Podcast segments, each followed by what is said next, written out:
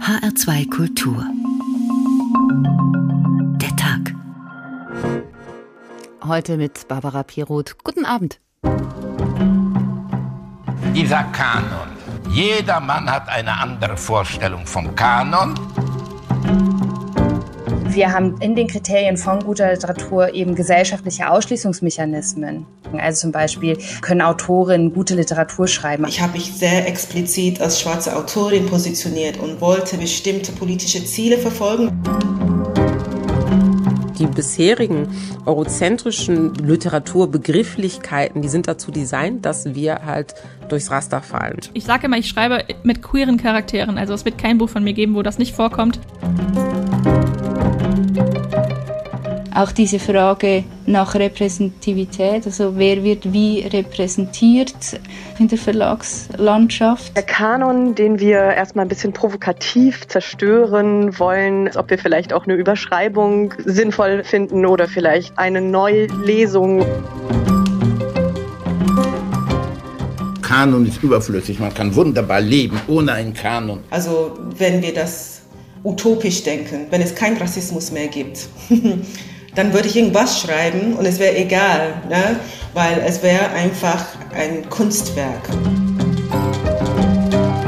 Wir alle lesen im Laufe unseres Lebens hunderte von Büchern, vielleicht tausende Bücher, die uns anlachen, die gerade angesagt sind, die man angeblich gelesen haben muss, um mitreden zu können, oder Klassiker.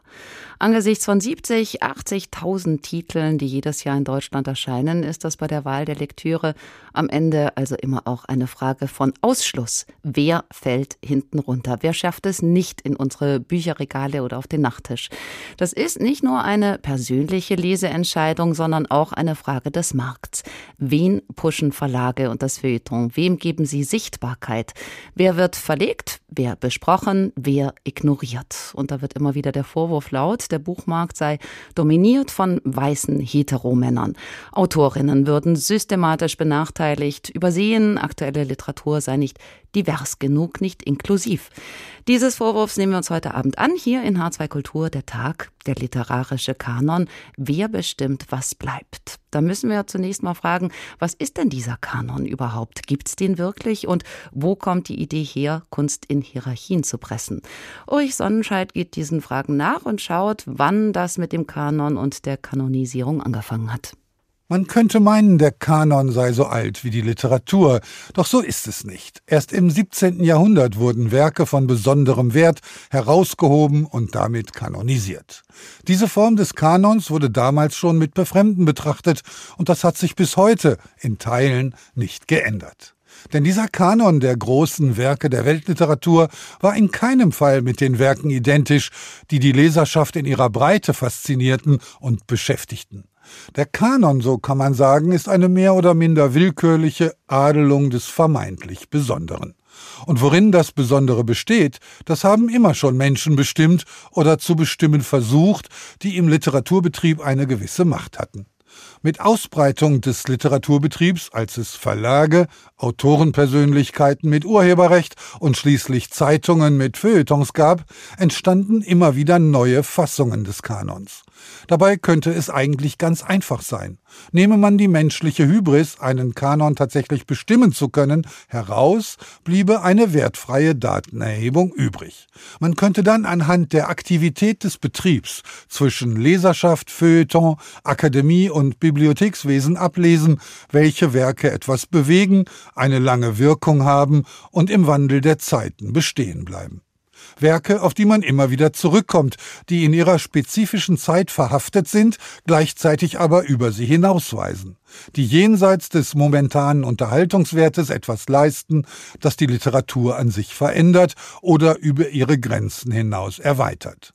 Dabei sind diese Grenzen schon etwas, über das man diskutieren kann. Ein Roman wie Finnegan's Wake von James Joyce beispielsweise, der in seiner intendierten Vielstimmigkeit vielfach in Unverständlichkeit endete, ist da sicher nicht zu übertreffen.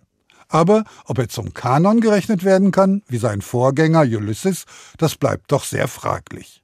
Außerdem verändert sich der Kanon der Autoren und Bücher deutlich, wenn man den Raum verändert, in dem er angesiedelt ist. Ein Kanon der Weltliteratur wird damit vollständig beliebig. Ein Kanon der indigenen Literatur Nordamerikas dagegen dürfte nur noch eine kleine Gruppe interessieren. So schafft sich jedes Land seinen eigenen Kanon, dazu noch jede Zeit und wenn man es weiter herunterbricht, jede Lesergemeinschaft auch. Dann stellt sich ganz massiv die Frage, was man mit einem wie auch immer begrenzten Kanon eigentlich will. Er ist ein Mittel der Macht. Ein Mittel, Bücher zu verkaufen, Orientierungshilfe zu leisten oder vorzugeben, was man als gebildeter Leser kennen sollte. Das Vertrauen in diesen Kanon aber ist dabei kein bisschen größer als das Vertrauen in den Kritiker, der ihn vorgibt. Und welche Werke vergessen werden, das hängt dann noch von ganz anderen Faktoren ab. Vertiefen wir das mit Alf Menzer, Redakteur und Literaturkritiker beim Hessischen Rundfunk. Guten Abend. Einen schönen guten Abend. Wir hören heraus, der Kanon ist ein Konstrukt, wackelig und angreifbar noch dazu. Und es ist ja auch nicht so, dass irgendwo ein Stein gemeißelt stünde. Diese 20 Autoren, darunter vielleicht auch ein paar Autorinnen, zählen zum Kanon. Wo finden wir den Kanon überhaupt? Ach, ich glaube, sowas äh, wie ein Kanon oder verbindliche Listen dessen, was man gelesen haben äh, soll, die gibt's auf äh, ganz verschiedenen Ebenen. Also nehmen Sie die Schule zum Beispiel, da gibt's einen Lehrplan, der bestimmte Texte vorsieht, die im Idealfall das repräsentieren, was ja so zum kulturellen Grundbestand einer Gesellschaft gehört oder gehören sollte. Und je nachdem, wie man dann eben diese Gesellschaften und diese Kultur versteht, ob jetzt normativ als exklusive Leitkultur oder eher deskriptiv als sich verändernde Kultur wird der Kanon dann eben anders aussehen. Also wenn man, wie ich der Meinung ist, dass wir uns in einer multikulturellen, sich ständig weiter diversifizierenden Gesellschaft äh, leben, dann muss auch der Kanon sich dementsprechend immer weiter äh, diversifizieren und verändern. Anderer Bereich ist äh, die Universität zum Beispiel. Auch da gibt es Leselisten, die einem vorgegeben werden, damit man überhaupt erstmal so einen, Grundbegriff dessen äh, äh, hat oder bekommt, äh, wovon ein Fach überhaupt handelt. Also ich zum Beispiel habe Anglistik studiert. Da war schon sinnvoll, erstmal zu wissen, dass es sowas wie Shakespeare gab und dass es Milton gab, der sich auf Shakespeare bezogen hat oder auch Blake oder Wordsworth und so weiter. Was aber nicht heißt, dass sowas dann in, in Marmor gemeißelt äh, ist. Also als ich studiert habe in den 80er Jahren äh, oder in den 90er Jahren, dann kamen dann so Literaturen des Britischen Commonwealth plötzlich zur englischen Literatur dazu, australische Literatur, neuseeländische Literatur, Autorinnen aus der Karibik. Es kamen aber auch Lyrikerinnen des 18. Jahrhunderts, die man vorher noch gar nicht gekannt hatte, äh, dazu. Also auch das verändert sich äh, ständig und diese Veränderung ist Teil von Wissenschaft und ist Teil der Literaturwissenschaft. Und dann gibt es noch den Bereich des literarischen Lebens, der Medienöffentlichkeit, in der Menschen auftreten und plötzlich erklären, sie seien jetzt mal der Meinung, dies oder das gehöre in ihren persönlichen Kanon. Aber das ist dann auch genau das. Es ist eben ein persönlicher Kanon, der an einer bestimmten Persönlichkeit hängt, an einem Marcel Reich-Ranitzky, einem Dennis Scheck oder einer Nele Polacek. Und da ist es auf der anderen Seite dann eben auch eine durchaus individuelle und persönliche Leser- oder Leserinnenentscheidung, wie ernst und inspirierend man diese Persönlichkeit nimmt. Mit Nele Polacek sprechen wir gleich noch. Daran schließt sich die Frage an, wer arbeitet denn am Kanon? Wer hat überhaupt die Macht, sowas festzuschreiben? Na, es gibt Instanzen, nicht? Also bezüglich der Schule ist es, glaube ich, das Schulamt, äh, das den Lehrplan äh, feststellt. Es gibt akademische Lehrer, es gibt äh, ganz grob gesprochen eben Autoritäten, aber da kommt natürlich auch schon die Zweischneidigkeit ins Spiel. Man braucht hier und da Orientierung durch jemand, der sich in dem Gebiet schon auskennt, aber es wird eben problematisch, äh, wenn man diese Autorität irgendwann absolut setzt, wenn man sie nicht hinterfragen kann, wenn man am Kanon nicht auch selbst mitarbeiten kann. Also jeder gute Lehrer oder jede gute Lehrerin, würde ich sagen, wird äh, die Schüler zum selber Denken und zum selber Entdecken erziehen. Und was die Kanonträger auf dem Marktplatz der Medienöffentlichkeit betrifft, so würde ich das sogar noch ein bisschen umdrehen. Äh, ein Kanon zu formulieren ist heutzutage auch so ein Stück weit ein Versuch, sich Macht und Autorität anzumaßen, also sich zu profilieren als maßgebende Instanz.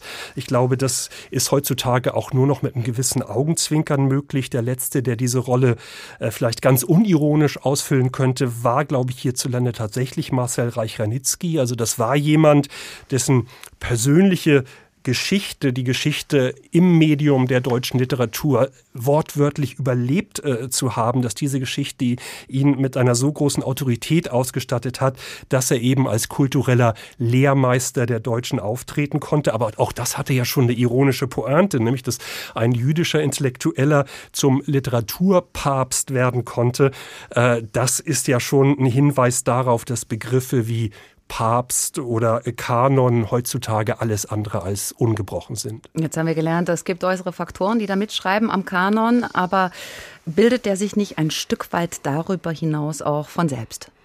Der bildet sich selbst, der ist äh, in Veränderung begriffen, aber ich glaube, ein Kanon braucht eben auch so einen Moment der Verbindlichkeit, sonst äh, leistet er ja keine Orientierung, sonst ist er ja wirklich äh, sinnlos. Und äh, es kann ja ein Bedürfnis geben, und ich glaube, das gibt es tatsächlich, sich an, an denen zu orientieren, auch mal deren Autorität anzuerkennen, die sich in einem bestimmten Bereich, einer bestimmten äh, Kultur äh, besser auskennen. Aber das ist immer an einen bestimmten Zweck gebunden, nämlich den Zweck, dass man selbst auch in dieser Kultur sich zu zurechtfinden möchte. Und wenn man dann das Gefühl hat, dass diese Autoritäten gar nicht mehr den Überblick haben, dass sie nicht mehr up-to-date sind, weil sich die Gesellschaft weiterentwickelt hat, weil ihre Perspektive vielleicht nur eingeschränkt äh, ist, weil die Gesellschaft diverser geworden ist, äh, dann ist dieser Kanon eigentlich äh, dann auch tatsächlich überholt. Und wir beobachten das ja. Die Gesellschaft diversifiziert sich. Ich glaube, auch die Literatur kann gar nicht mehr diesen Alleinvertretungsanspruch hinsichtlich intellektueller Orientierung anbieten. Es sind Serien dazu gekommen, die für Menschen in Kanon gehören. Es sind andere Genres äh, dazugekommen. Die Popmusik ist dazugekommen. Äh, Nele Polacek hat in ihrem Kanon einen Titel von Beyoncé zum Beispiel als äh, orientierungsgebend integriert. Dennis Scheck hat äh, Tim und Struppi, also Comics in seinem Kanon und da hört es für mich tatsächlich auf. Also ich bin vollkommen der Meinung, Tim und Struppi sind nichts gegen Asterix-Comics. Also wenn man äh, einen Comic in einen Kanon aufnehmen äh, müsste, dann sind es die Asterix-Comics. Aber äh, da fängt es dann eben an, äh, wirklich sehr individuell und subjektiv zu werden und ich glaube, genau da löst sich dann auch der Kanon ein Stückchen weit auf. Alf Menzer, Redakteur und Literaturkritiker beim Hessischen Rundfunk. Dankeschön. Er ist auch derjenige, der der Autorin Nele Podacek mit eine Plattform geboten hat, über rund ein Jahr hinweg ihren eigenen Kanon der Weltliteratur zu entwerfen und zu vermitteln hier in H2 Kultur.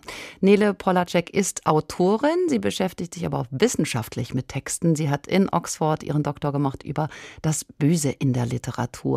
Und wie gesagt, sie war lange Kanon Vermittlerin. Guten Abend. Guten Abend. Frau Podacek, den Ursprüngen des Kanons sind wir jetzt in der Sendung schon nachgegangen ein bisschen. Kanon dagegen spricht viel, reizt zum Widerspruch. Sie hingegen haben sich ja explizit zum Kanon bekannt. Warum? Warum brauchen wir den? Ich glaube, dass es eine Funktion des Kanons gibt, die wir oft übersehen. Also wir denken, Kanon ist ein Eliteprojekt, was irgendwie weniger privilegierte Menschen ausschließen soll, was irgendwie nur was für Bildungsbürger ist. Es gibt aber eine andere Funktion, und zwar genau die gegenteilige. Wenn man bedenkt, dass sozusagen privilegierte Menschen, Bildungsbürger, sowieso ein kulturelles Kapital vermitteln, also dass die Kinder von Bildungsbürgern sowieso wissen, dass man bestimmte Texte gelesen haben muss, dass sie sowieso ins Theater, in die Oper und so weiter und so fort gehen, dann gibt es also Menschen, die kriegen von Hause aus all das vermittelt. Und ein Kanon, also eine Kanonliste, ist auch ein Versuch, das zugänglich zu machen für Leute, die es nicht von zu Hause aus kriegen. Ähm, und das sehen wir auch, wenn wir uns angucken, wer Kanon gemacht hat. Also Menschen wie Reich Ranitzky in Deutschland oder Harold Bloom, das sind oft eben gerade nicht Leute, die von Hause aus super privilegiert sind, sondern in dem Fall sind es beides Juden, die aus dem Ghetto kommen, also die sozusagen eine ganz andere Erfahrung gemacht haben und die eher sagen, so habe ich Teilhabe bekommen, so habe ich mich hochgelesen, hier ist die Liste, ihr könnt das auch. Also es ist eigentlich eher ein Werkzeug für soziale Mobilität oder kann es zumindest sein. Sie haben auch mal gesagt, der Kanon, die Idee für Sie war auch, die Welt der Freude zu öffnen, aufzuschließen. Sie wollten für Literatur begeistern mit dieser Sendereihe Woche für Woche Lust machen auf die großen, auch sperrigen Werke der Weltliteratur. Nun ist das aber doch per se eine völlig subjektive Geschichte. Sie sortieren, welche Werke Ihnen Freude bereiten. Möglicherweise lesen das andere Leserinnen und Leser ganz anders. Nach welchen Kriterien sind sind Sie vorgegangen?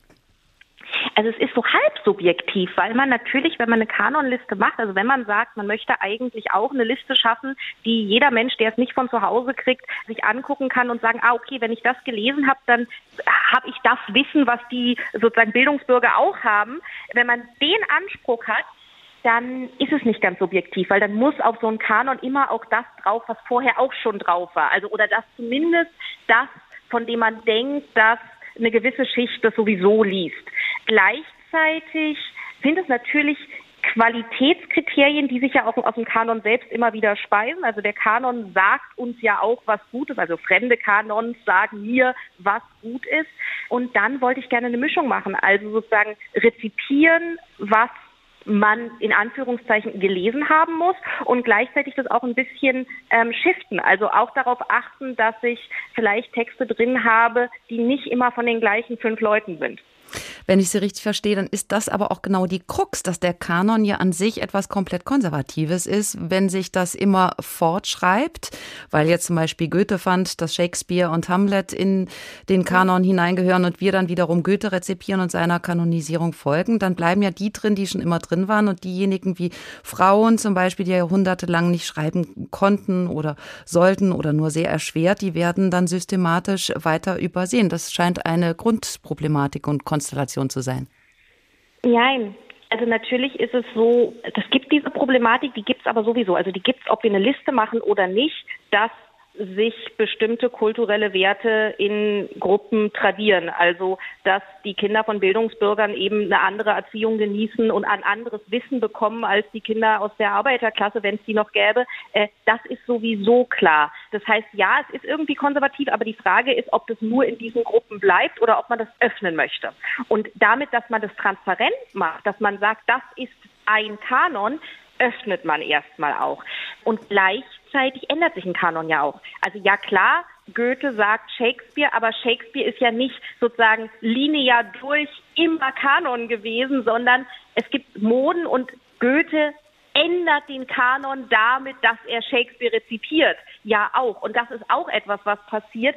Und so sehen wir, dass der Kanon momentan natürlich durch diese ganzen Kritiken sich verschiebt. Also, dass sozusagen, was Reich Ranitzky noch konnte, einen Kanon machen, der im Prinzip 99 Männer und Anna Segers ist, mhm. das kann man heute so nicht mehr machen.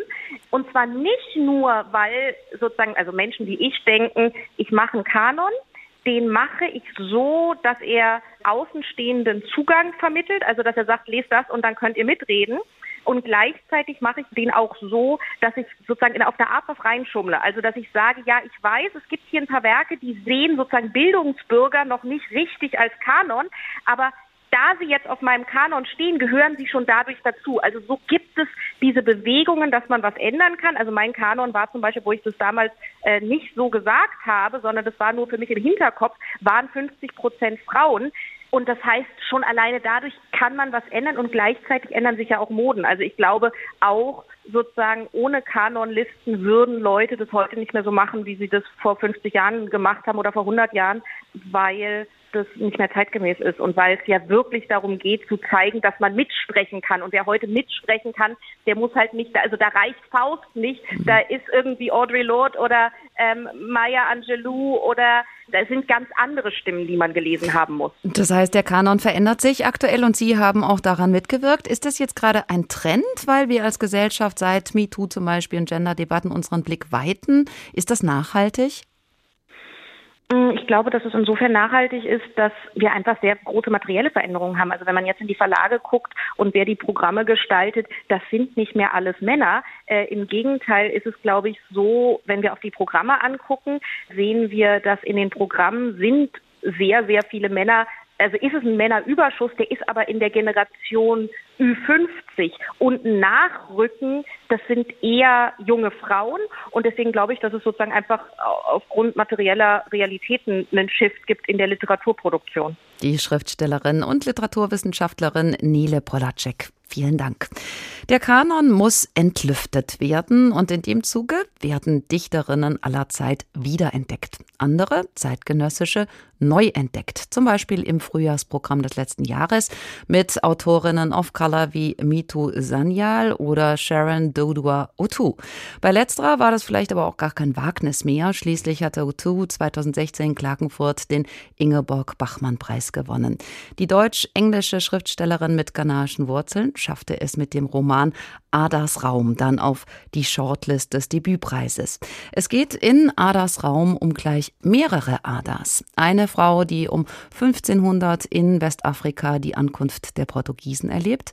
Eine Mathematikerin, die eine Affäre mit Charles Dickens hat. Ada, die als schwangere Schwarze im zeitgenössischen Berlin Diskriminierung erfährt. Und schließlich Ada, die im KZ Dora Mittelbau als Prostituierte arbeiten muss. Und von dieser Ada hören wir jetzt.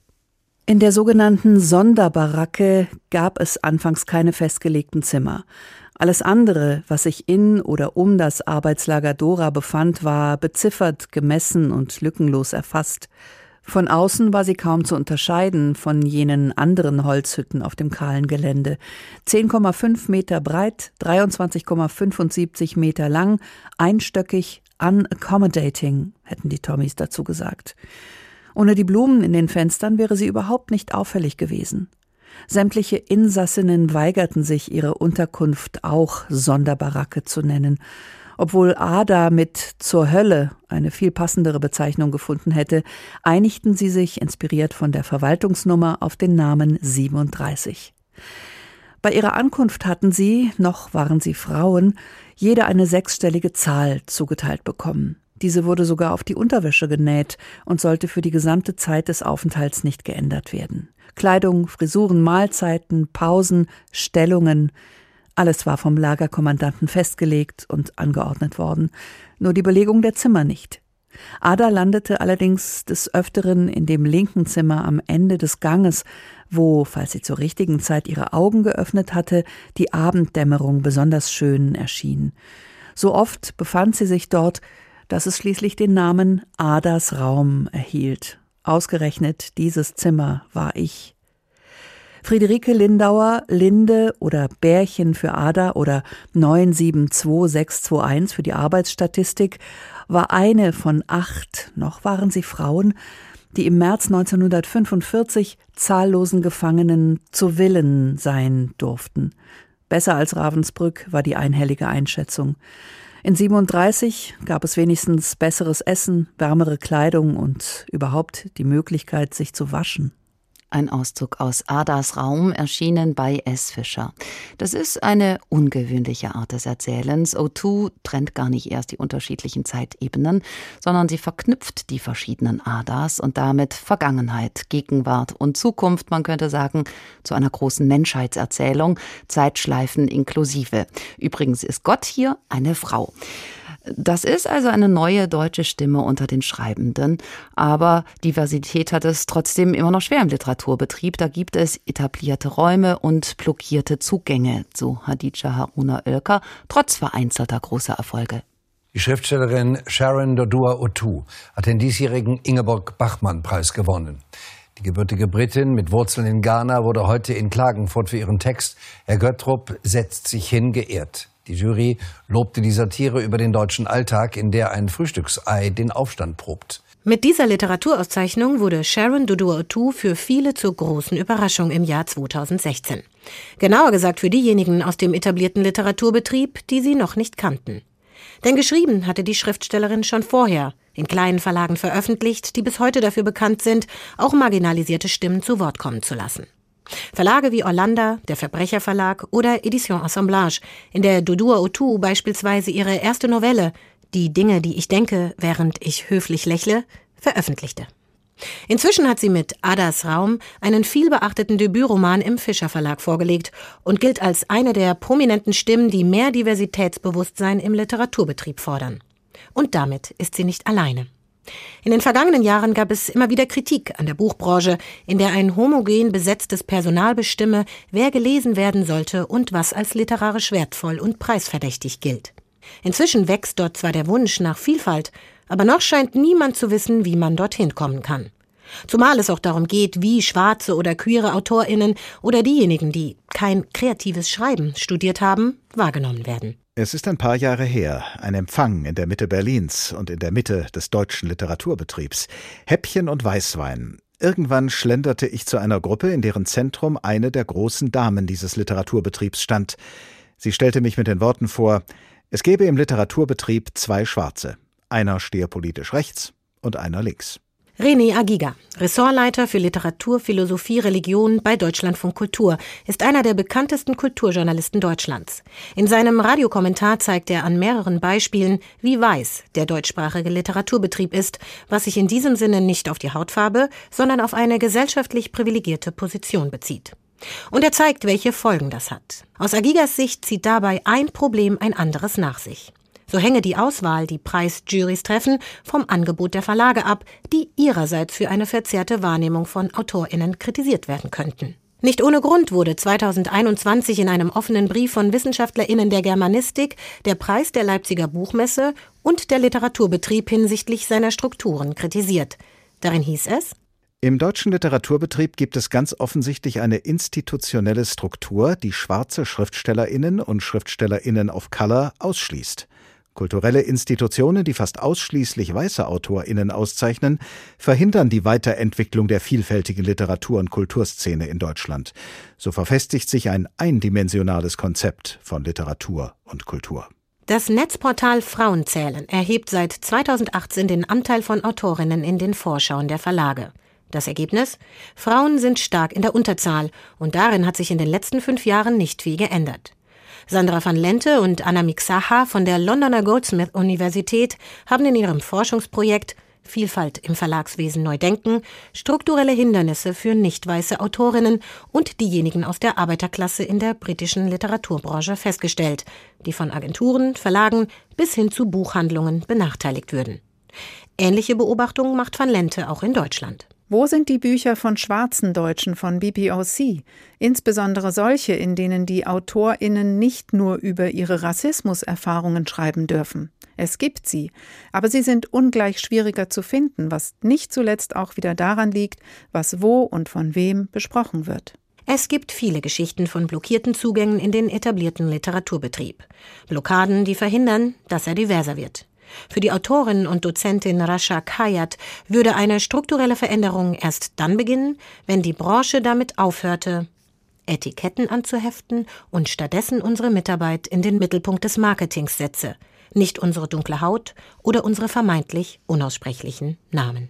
Wenn vieles noch so homogen ist, wie geht dann Wandel im Literaturbetrieb? Darüber wollen wir sprechen mit dem Schriftsteller Dennis Utlu. Guten Abend. Schönen guten Abend. Herr Odlo, auf Diversität achten Sie, umsetzen, das wäre das Ideal. Besteht da noch nicht die Gefahr, dass Verlage, Jurys und so weiter immer schon die Schere im Kopf haben nach dem Motto, wir brauchen jetzt unbedingt auch eine Frau, am besten aus der Provinz, wegen dem ländlichen Proports und noch dazu nicht weiß. Geht es da noch um Kunst oder um Quote? Es geht um Kunst, weil ähm, die, also die Frage, ob es um Kunst oder Quote geht, suggeriert, als würde sozusagen eine Quote, ob es jetzt eine Frauenquote ist oder was auch immer, für eine Quote äh, die ähm, künstlerische, den künstlerischen Anspruch zurückschrauben. Aber ich glaube, dass der Gegenteil der Fall ist. Ich glaube, dass es wichtig ist, ähm, dass diese Vielfalt wichtig ist, um eine Wirklichkeit auch narrativ in die Texte, in die Literatur hineinzubekommen, eine Vielfalt der Positionen. Äh, und wenn, wenn das nicht gewährleistet ist, dann leidet auch die äh, künstlerische Qualität, weil äh, die Geschichten eindimensional werden. Kritiker sagen, das sei dann eine ästhetische Frage. Ja. Möglicherweise schon wieder der nächste Ausschluss, also wieder Othering, die Abgrenzung einer Gruppe, aber unter umgekehrten Vorzeichen, Qualität über die Herkunft herzuleiten. Das sei ja auch eine deterministische Denkweise, denn wir wollen doch eigentlich dahin kommen, dass Herkunft und Hautfarbe so selbstverständlich sind, dass die eben nicht immer noch mal als Sonderkriterium angeführt werden müssen. Also es wäre verheerend, ähm, Qualität über Herkunft herzuleiten. Ich glaube, das passiert auch nicht. Ähm, aber es ist eine Frage der Perspektive auf Literatur. Ja? Ähm, othering im Sinne von, also äh, Othering äh, in dem Sinne, dass ähm, bestimmten Positionen bestimmte Texte zugeschrieben werden. Also, dass jemand, der migrantisiert wahrgenommen wird, dann unbedingt über seine migrantische Geschichte erzählen muss. Das ist ähm, ein Problem, das auf die, das vielleicht äh, in der Zahl dann auf die künstlerische Qualität geht, aber das liegt nicht am einzelnen Autor oder einzelnen Autoren, sondern, sondern am Betrieb. Und ähm, die Frage danach, wie sozusagen künstlerische Qualität ähm, bemessen wird, ja, also was sind unsere Kriterien dafür zu entscheiden, ob ein Text gelungen ist oder nicht. Ähm, die, also die Vorstellung, dass das an die Herkunft gekoppelt ist, äh, führt, glaube ich, an der Realität, die wir im Augenblick hier haben, komplett vorbei. Wie erleben Sie diese Realität? Naja, es ist, äh, es ist nicht von der Hand zu weisen und, und, und begrüßend, dass es natürlich einige literarische Stimmen mittlerweile gibt, die auch in Publikumsverlagen unterkommen und äh, in der Rezeption wahrgenommen werden. Das ist sehr, sehr schön. Gleichzeitig äh, suggeriert es, dass ähm, sich der Literaturbetrieb, und es sollte eigentlich auch nicht nur um den Literaturbetrieb gehen, sondern dass sich die ähm, Narrative in, in, in diesem Land vollständig geändert haben bereits, ja. Aber das, das ist, fürchte ich, ein Irrglaube. Also nur weil da drei, vier, fünf, sechs, sieben ähm, Autorinnen äh, jetzt äh, den äh, Platz oder das, die Aufmerksamkeit bekommen, die äh, ihnen auch zusteht aufgrund der Qualität ihrer Texte, ähm, heißt das nicht, dass sich hier ein Wandel vollzogen hat. Ich glaube, das sind wirklich langwierige Prozesse. Sie müssen bedenken, ähm, es war in den 80ern, dass Emine Selgi Öster mal den Bachmann-Preis bekommen hat. Ich weiß nicht mehr genau wann, 86 oder sowas. Hm. Und ähm, ist dann danach der große Wandel passiert, haben wir jetzt äh, in den äh, späten 80ern dann ganz viele türkeistämmige Autorinnen gehabt, die auf Deutsch schreiben in den Verlagen. Das ist nicht passiert. Ähm, es gab, es gab sie, es gab, äh, es gibt sie auch immer noch, aber oft haben sie eben nicht äh, die, die Aufmerksamkeit bekommen, obwohl es solche Momente gab der äh, Würdigung, ja. Und das, deshalb wäre es voreilig, jetzt zu schließen aus, aus, äh, aus einer, einem Diskurs im Augenblick, dass sich da wirklich ein Wandel vollzogen hätte. Ich glaube, es ist wichtig, dass sich ähm, äh, dass, dass ein Wandel daraus wird. Also dass die Aufmerksamkeit, die Autorinnen jetzt zurecht bekommen, eher einen Wandel anstößt, als zu glauben, dass das bereits äh, Ergebnis eines Wandels wäre. Da sagen ja die Unterzeichner dieses angesprochenen offenen Briefs, sie fordern, es braucht strukturelle Veränderungen in der Branche. Wie kommen wir dahin? Ja, ähm, also ich glaube auch, es braucht strukturelle Veränderungen in der Branche. Ich, äh, das hat viel mit einer ähm, äh, Öffnung zu tun in den äh, Verlagen, in den äh, Jurys, äh, bei den, äh, den, Literaturhäusern und so weiter, die, die auch allmählich stattfindet. Aber das ist, das reicht über den äh, Betrieb hinaus.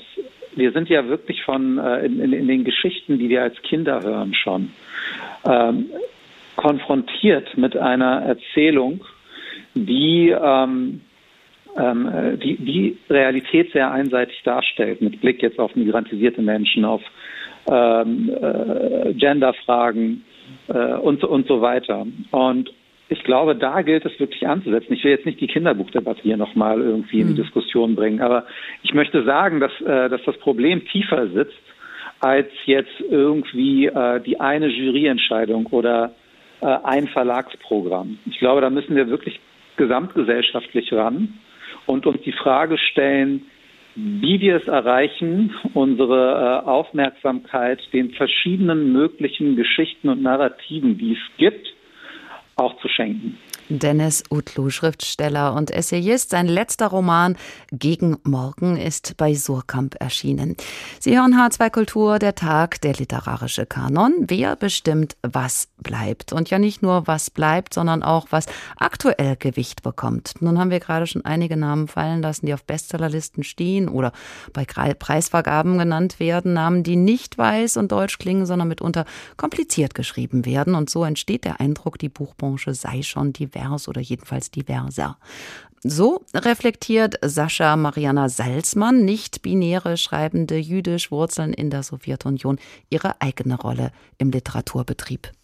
Seit geraumer Zeit fällt mir auf, dass die Buchpremieren oder Vorstellungen bzw. die Lesungen einiger meiner KollegInnen in ethnisch definierten Räumen stattfinden, Wahrscheinlich meint man, es sorge beim Publikum für gute Stimmung, wenn zwischen den Lese- und Gesprächspassagen Borsch gelöffelt werden kann. Als ich bei einer solchen Veranstaltung eine Autorin moderierte, kam ich aus dem Staunen nicht heraus. In der Gastwirtschaft mit dem Namen Doma wurde ein Drei-Gänge-Menü aus traditionellen russischen Speisen serviert. Dazwischen sollten die Debütantin und ich über ihr Buch sprechen. Ich kenne das Lokal sehr gut. Ich habe einige meiner Geburtstage dort gefeiert. Doma heißt auf Russisch Zuhause. Und vielleicht veranschaulicht der Name der Gastwirtschaft bereits das Missverständnis, das vorliegt. Bei einer Buchpräsentation sind wir nicht bei einem privaten Get-Together. Zu Hause. Wir sind auf der Bühne. Es ist im Grunde das genaue Gegenteil einer Geburtstagsfeier, zu der man nur die Familie, seine Liebsten und Freunde einlädt. Bittet man die KritikerInnen und BuchhändlerInnen, fremde Menschen also, zu einer öffentlichen Veranstaltung in ein Restaurant mit russischem Namen und russischer Küche, beeinflusst das den Leseeindruck. Es rassifiziert den Text und es prägt den Blick auf den Körper, der das Geschriebene vorträgt. Die Inszenierung des Raums ist maßgeblich für die Bedingungen des Miteinandersprechens, für die Art, wie ich vor mein Publikum trete und dieses Publikum mich empfängt und meine Arbeit wahrnimmt. Es sind nicht einzelne LeserInnen, die entscheiden, dass Menschen mit Vibrationshintergrund, Migrationsvordergrund, das mehrsprachige, aus der Reihe tanzende Queere eine Modeerscheinung sind. Es ist das Klima, in das sie geholt werden, das sie dazu macht. Und Klima macht bekanntlich niemand allein. Es gibt viel Gerede über den angeblichen Vorteil, Migrantin zu sein oder queer oder schwarz oder ein wie auch immer konstruiertes anderes. Ich möchte an dieser Stelle nicht auf Neid, Missgunst und die Ängste der Mehrheitsgesellschaft eingehen. Ich will ihr aber in einem Punkt recht geben, von dem sie womöglich selbst nichts weiß. Ich denke, es ist tatsächlich besser für das Schreiben, viele Annahmen und Positionen der Gesellschaft, in der man lebt, nicht zu kennen und sie nicht als selbstverständlich leben zu können. Je weniger mir geschenkt wird, je weniger selbstverständlich mir meine Umgebung ist, desto mehr bin ich gezwungen, genau hinzusehen. Sicherlich ist das nicht die einzige Voraussetzung für relevante Literatur, aber ich glaube, dieses erzwungene Hinblicken macht meine Stimme zu meiner eigenen.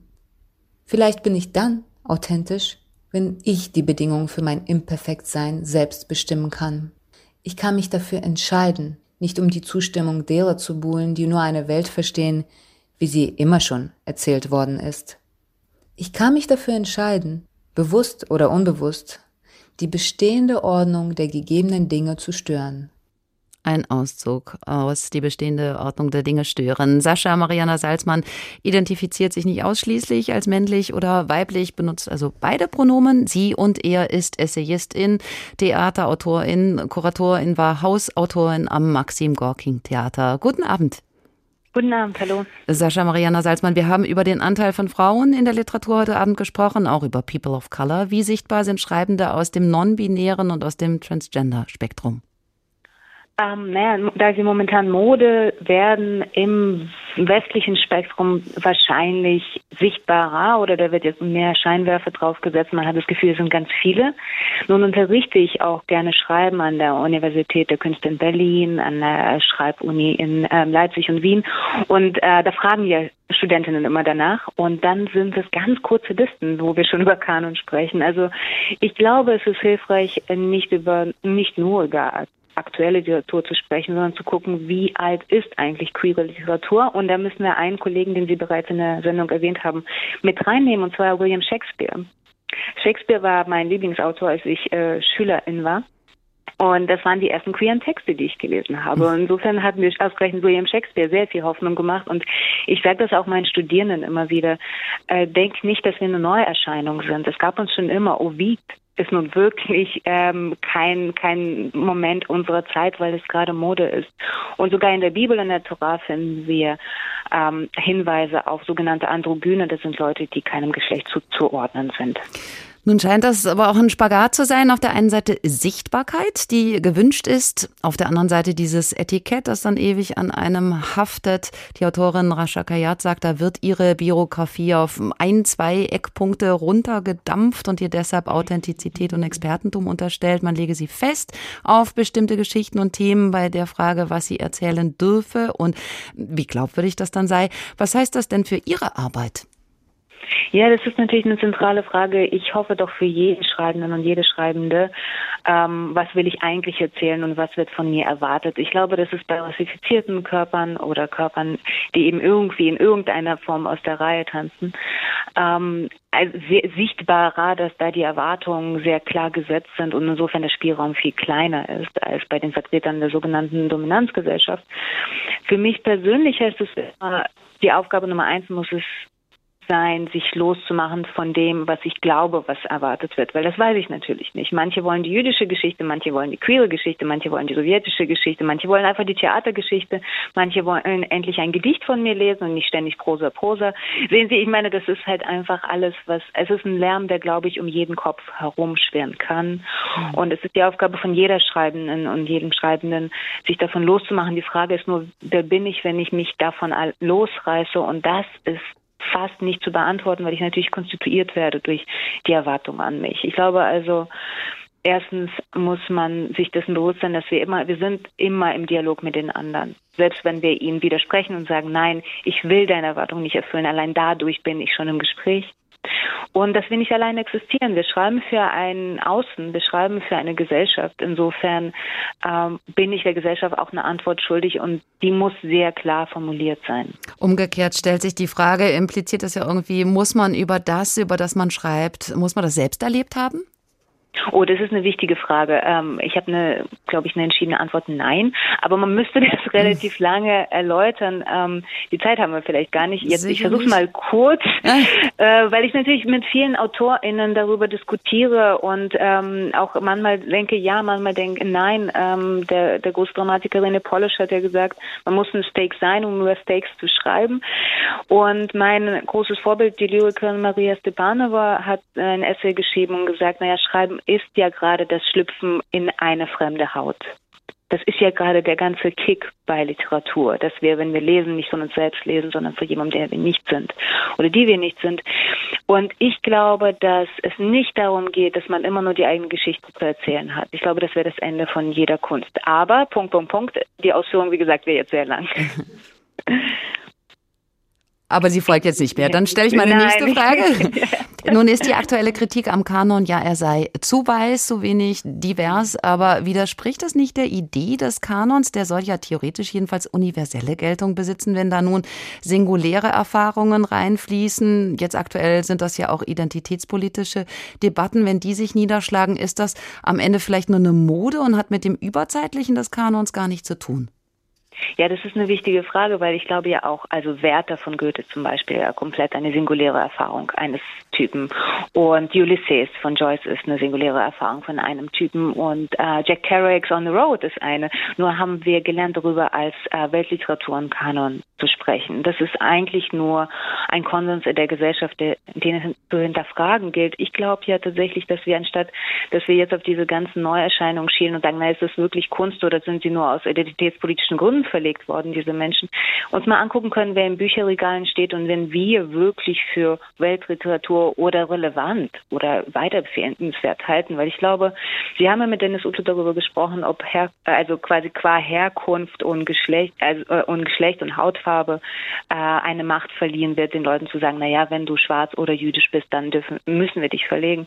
Ich glaube, es ist andersrum. Ich glaube, qua weiße Hautfarbe und männlichen Geschlechts wurden sehr, sehr, sehr, sehr viele Leute und werden noch automatisch verlegt und ihnen wird die Autorität zugesprochen, dass sie gute universelle Literatur schaffen, ohne das zu überprüfen. Mhm. Sascha Mariana Salzmann, vielen Dank für das Gespräch. Der Roman Im Menschen muss alles herrlich sein ist bei Surkamp erschienen. Die Dominanz einer weißen Monokultur, die vermeintliche oder so empfundene, die auch die Lektüre in Schulen und Germanistikseminaren prägt. Dem steht steht gegenüber, dass vielleicht noch nie so viele deutschsprachige Bücher von unterschiedlicher Herkunft und unterschiedlichen Lebensläufen so prominent in Verlagen und Programmen platziert wurden, auch bei den Sachbüchern. Die große Referenz beim Kanon war aber lange der große Roman von großen Romanciers wie Thomas Mann, über den der Schriftsteller Helmut Krauser sagt, dessen hypertrophe Gestellstheit sei unerträglich. Er frage sich, was solche Bücher in einem Kanon zu suchen haben. Mit anderen Worten, antikes Gerümpel. Wie macht man das heute? Den großen literarischen Erfolg. Dazu Augenzwinker und Rainer Dachselt. Florian, denn so nennen wir einen Programmleiter Belletristik in einem mittleren bis größeren Verlag, saß in seinem Büro und besprach sich mit Jenny, denn so nennen wir die Cheflektorin. Wir müssen noch größer denken, Jen, schrie er fast. Ich bemühe mich, Flo, antwortete Jenny. Gut verkaufen, ja, aber bitte auch deutscher Buchpreis on top und dann Nobelpreis. Das geilste Buch aller Zeiten, Jen. Ja, ja, Flo, aber wer schreibt uns das? Florian lächelte und wandte sich zur Tür. Kommen Sie rein, Herr Klein. Ein unauffälliger Mitdreißiger betrat das Zimmer und artikulierte ein ebenso unauffälliges Hallo. Jen, das ist Sebastian Klein, aber wir dürfen ihn Sebi nennen, nicht wahr?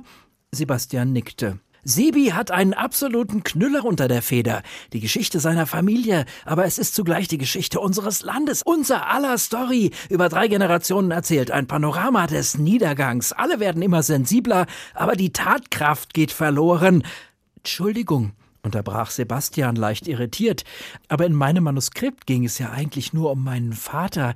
Ja, ja, lachte Florian, alles gut und schön. Ich habe mir erlaubt, ein paar Varianten einzufügen. Ist ja hier gute Tradition im Haus. Wir holen aus den Manuskripten das raus, was die Autorinnen und Autoren eigentlich sagen wollten. Das wird ein episches Ding. Krise der Gegenwart gespiegelt in der Familiengeschichte. Jen, da bist du platt, wie? Na ja, kam es von der Cheflektorin. Wie es scheint, ist die Hauptfigur ein Mann. Dafür gibt's aber heute ganz zu Recht keinen Blumentopf mehr zu gewinnen. Und darf ich fragen, welche Rolle Diskriminierungs- und Gewalterfahrungen marginalisierter spielen? Na ja, so hier und da, murmelte Sebastian. Das ist zu wenig, setzte Jenny fort. Okay, rief Florian, schreib das rein, Sebi, aber nicht so plump realistisch, wenn du weißt, was ich meine. Verfremden wäre gut, ergänzte Jenny. Sie können hier eine mythische Gesprächspartnerin der weiblichen Hauptperson einführen, mit der sie sich austauscht. Ja, danke, ich würde dann auch selber mal weiterschreiben, meinte Sebastian und suchte die Tür. Halt, ging Florian dazwischen. Das ist auf einem guten Weg, aber da fehlt noch irgendwas. Ich meine, Generationen, Gewalt, Familie, Mythos, super. Aber wo ist das Ding im Real Life der Leserinnen und Leser verankert? Ich meine, was bewegt uns da dran? Unsere Freunde. Hm, überlegte Sebastian. Also in meinem Freundeskreis überlegen viele, ob sie nicht aus Berlin raus aufs Land ziehen sollen. That's it, riefen Jenny und Florian zugleich. Lass das Ding in Brandenburg in so einem Ostkaff spielen. Die beiden klatschten ab.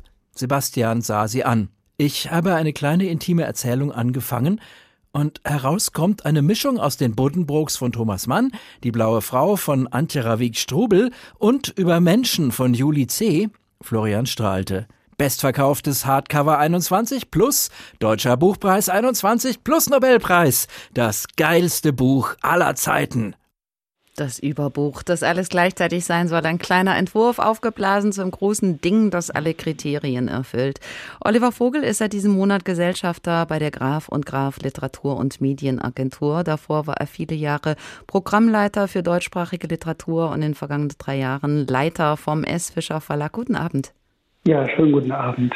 Herr Vogel, Hallo. Sie kennen mehrere Seiten, die des Verlags, die der Agenten, damit sind Sie auch nah dran an den Schreibenden selbst. Das war natürlich gerade maßlos überspitzt bei Rainer Dachselt, aber ist da grundsätzlich was dran, dieser Wunsch, die Denke ist, allen recht zu machen und bloß keine Angriffsfläche zu liefern? Naja, wenn man das Ganze als einen Wunsch formuliert, als eine Fantasie, natürlich hätte man gerne die Autorin, die einem gegenüber sitzt, der man sagt, was sie zu schreiben hat, dann würde sie das schreiben und dann hätte man danach tatsächlich einen Erfolg. Tatsache ist, dass sich Autorinnen gemeinhin nicht sagen lassen, was sie schreiben sollen. Und die andere, glaube ich, noch viel wichtigere Tatsache ist, dass Lektoren meistens gar nicht wissen, was der große Erfolg werden wird. Dann erklären Sie uns doch noch, welchen Kriterien funktioniert der Markt. Welche Manuskripte werden gedruckt? Wer entscheidet, was zu großer Literatur gemacht oder jedenfalls gepusht wird? Also ähm, man entscheidet, glaube ich, normalerweise in den Verlagen, in den Lektoraten, welche Bücher gemacht werden. Üblicherweise entscheidet man das im Gespräch. Man liest zumindest bei dem Verlag, bei dem ich zuletzt gearbeitet habe, beim Fischer Verlag, spricht man darüber im Lektorat ähm, und entscheidet gemeinsam. Die Kriterien sind auch üblicherweise nicht die dieser Fantasie von eben, dass man sagt, das wird ein riesiger Erfolg, weil es bestimmte Ingredienzien enthält. Üblicherweise sind die Kriterien andere, nämlich die Qualität von Texten. Dass man diesen Text glaubt. Denn ich glaube, dass Texte ganz grundsätzlich etwas auf eine bestimmte Art Autoritäres sind, die zwingen einem die Perspektive auf. Und wenn einem Text das gelingt, wenn das bei mir gelingt als Leser, dann kann das auch bei anderen gelingen und dann kann sowas auch zum Erfolg werden. Ich glaube, diese äußeren Kriterien, die wir eben gehört haben, also die große Familiengeschichte, eine Frau als Hauptperson etc., das ist lustig. Mhm. Es ist lustig, aber es stimmt nicht. Ein Faktor könnte aktuell aber vielleicht eine nicht weiße Perspektive sein. Da sagt die Autorin Rasha Kayat, ich bin nicht euer Migrationsmaskottchen, Diversität zu verkaufen und rechne sich fürs Image, aber sie haben keine Lust da, sich äh, instrumentalisieren und festlegen zu lassen. Rechnet sich das inzwischen wirklich? Es ist, glaube ich, anders. Ähm, das klingt so, als würde man jetzt suchen nach diesen Maskottchen und hoffen, dass man sie findet. Ich glaube tatsächlich, die Realität ist eine andere. Die Realität ist die, dass wir, und wir heißt in dem Fall Agentinnen, Agenten, Lektorinnen und Lektoren, hingucken und nicht weggucken. Dass wir uns einlassen auf andere Erfahrungen, ne? Lebenserfahrungen, Erfahrungen mit, wie auch immer, mit Gewalt, mit Vorurteilen und so weiter. Und es passiert ja ungeheuer viel gerade. Das liegt aber nicht daran, dass man sich die zurechtbastelt. Wo verläuft da die Grenze zwischen Schriftstellerinnen und Schriftsteller, die keine familiären Wurzeln in Deutschland haben, werden gefördert, weil ihre Bücher gut sind und sie werden gefördert, weil Quoten übergestülpt werden, weil das aktuell vom Markt vielleicht auch erwartet wird? Ja, ich sehe das, glaube ich, in der Form nicht. Ich glaube, es hat sich wahnsinnig viel geändert in den letzten Jahren, vielleicht seit 2000 15, ne, seit, seit den Debatten um Asylpolitik. Der Literaturbetrieb ist, glaube ich, einfach Teil dieser Gesellschaft, also Teil der sogenannten, früher nannte man das herrschenden Verhältnisse. Und es hat sich seit 2015 ähm, etwas getan. Es gab eine enorme Entwicklung, in der vieles nachgeholt wurde, was die Notwendigkeit einer ähm, Pluralisierung angeht oder der Bewusstwerdung als weißer Mehrheitsgesellschaft. Ähm, es gibt eine junge, äußerst selbstbewusste Generation, die extrem wichtig gewesen ist dafür, mit durchaus auch nicht europäischer, migrantischer Familiengeschichte, aber eben auch ähm, innerhalb, glaube ich, des weißen, heterosexuellen, männlich dominierten Teils der Gesellschaft, der bisher die Norm war und ähm, die Macht hatte. Da ist wahnsinnig viel passiert. Ich halte das nicht für marktdominiert, dass man jetzt irgendwie einen bestimmten Typus von Autorin sucht. Wir haben heute Abend aber auch gehört, es braucht noch mehr strukturelle Veränderungen, um mehr Sichtbarkeit zu erreichen für diejenigen, die noch unsichtbar sind. Was können Agenten und Verlage beitragen? Ich glaube, der Beitrag, den wir leisten können, ist, dass wir uns einlassen auf Texte, die von anderen Erfahrungen handeln. Texte, die anders sind, weil ihre Autorinnen andere Erfahrungen gemacht haben. Die eigentliche Frage ist ja, können wir, die wir bestimmte Kämpfe einfach nicht kämpfen mussten, bestimmten Vorurteilen nicht begegnet sind, diese anderen Erfahrungen verstehen? Und da würde ich doch mal ganz optimistisch sagen, ja klar, klar können wir das. Sogar im Gegenteil. Man wird in diesen Texten konfrontiert mit einer anderen Perspektive, mit anderen Erfahrungen, mit anderen Kämpfen. Und das sind doch immer gute Gründe, Bücher zu lesen, diese anderen Erfahrungen. Dass einen diese Texte zwingen, eine andere Perspektive einzunehmen. Der Literaturagent Oliver Vogel, früher hat er den S. Fischer Verlag geleitet. Haben Sie vielen Dank.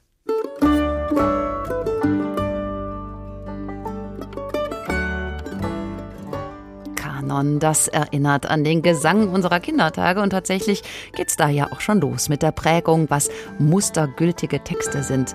Die wenden sich angeblich gegen die Flüchtigkeit von Moden, sind tatsächlich aber auch Kind ihrer Zeit. Und so haben wir heute Abend darauf geschaut, wo unser Blickfeld möglicherweise eingeschränkt ist und was passiert, wenn Poesie auf Politik trifft. Das war H2 Kultur, der Tag, der literarische Kanon. Wer bestimmt, was bleibt? Am Mikrofon verabschiedet sich Barbara Piroth.